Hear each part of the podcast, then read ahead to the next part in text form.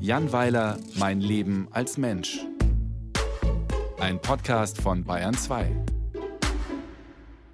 Clemens Nervensäge. Manchmal stehe ich fassungslos vor dem Schaufenster eines Cafés und frage mich, wie es da drin wohl riechen mag. Es ist ein Café für Katzenliebhaberinnen, in welchem man Torte verzehrt, während einem fremde Kater über den Schoß latschen oder sich auf den Teller legen und ihr Skrotum ablecken.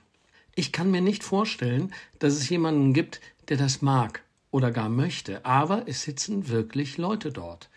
Vielleicht ist es ja umgekehrt, die Katzen bezahlen dafür, dass sie Menschen auf den Geist gehen dürfen. Man weiß es nicht.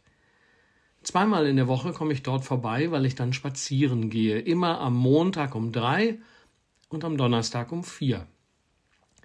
Ich muss dann zu Hause raus, denn dann hat Clement Geigenunterricht. Clement ist der sechsjährige Sohn meiner Nachbarn. Sie dachten wohl, ihr Sohn sei der geborene Solist, daher auch der Name, der den Jungen bereits zu einem Leben in Einsamkeit verurteilt, und als ob das nicht reichen würde, hat Clement nun auch noch eine Geige bekommen, nebst Unterricht. Violine im Anfangsstadium ist wirklich eine Qual, besonders wenn man nebenan sitzt und arbeitet. Unvorstellbar, dass aus diesem Gekratze jemals irgendetwas Hörbares entsteht. Es ist, als würde Clement in seinem Zimmer eine rostige Nervensäge bedienen. Vielleicht betreiben die auch eine Geisterbahn und lernen ihren Sohn als Gespenst an, oder er vertont einen Traum, in dem er ein Mädchen kennenlernt, das sich vor Lachen biegt, als er sagt, wie er heißt. Oder sie legen einfach Wert auf eine bürgerliche Erziehung, zu welcher es gehört, ein Instrument zu erlernen. Kulturelles Interesse ist ja schön, aber muss das gleich so laut sein? Man könnte sich ja auch mit französischem Weichkäse beschäftigen. Der ist ganz leise. Und wenn es ein Instrument sein muss, warum dann nicht Schachbrett? Schach bildet den Intellekt, trägt einem die Bewunderung kluger Leute ein und es macht kein Geräusch, es sei denn, man haut dem Gegner das Brett auf die Rübe oder schmeißt die Figuren durchs Zimmer. Oder man geht nach draußen. Warum nicht Sport? Hockey zum Beispiel stört zu Hause niemanden. Auch Instrumente kann man sehr gut draußen spielen.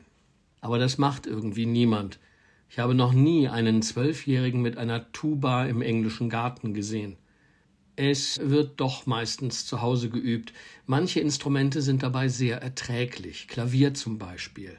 Da verspielt man sich auch dauernd, aber es klingt immer die Hoffnung durch, beim nächsten Versuch zu reüssieren, ich erinnere mich gerne an das erste Lied, das unsere Tochter Carla vor 20 Jahren lernte. Es hieß Mein Kopf ist eine Nuss. Was für eine Freude, als es saß. Bei Geige hingegen klingt jedes Scheitern auf eine eigene Art grausam. Es geht ja nie nur um den Zielton, sondern auch um die Gesamtkratzung. Bogen zu kurz oder zu lang, falsch angesetzt oder abgesetzt, verrutscht, schräg geschubbert. Was hingegen immer geht, ist Gitarre. Die beiden ersten niederschwelligen Stücke, die da früher immer probiert wurden, waren Highway to Hell und Smoke on the Water, jeweils die Anfänge. Das geht auch auf der Wandergitarre. Später dann das Intro von Stairway to Heaven. Ich kenne einen Gitarrenladen in Köln, in dem es den Kunden verboten ist, das zu spielen. Die Verkäufer möchten das im 23. Berufsjahr einfach nicht mehr hören. Wer Stairway to Heaven geniedelt, bekommt Hausverbot. Ich habe dafür volles Verständnis. Inzwischen fangen die Kids gar nicht mehr mit akustischer, sondern gleich mit E-Gitarre an. Ich kenne eine 15-Jährige, die sich auch erst gar nicht mit Smoke on the Water aufgehalten hat, sondern sofort mit Metal Soli eingestiegen ist. Was bei ihr sogar respektabel klingt und in hoher Lautstärke überhaupt erst richtig zur Geltung kommt. Clemens Unterricht dauert eine Dreiviertelstunde.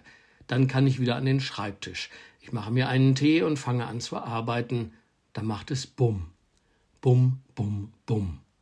Der kleine Jerome von oben hat offenbar einen Basketball zum Geburtstag bekommen. Bumm. Und einen Korb. Bum, bum. Man muss die Entwicklung der Kinder mit Toleranz und Geduld begleiten. Ich gehe noch eine Runde spazieren. Man kommt viel an die Luft, wenn die Nachbarskinder so aktiv sind.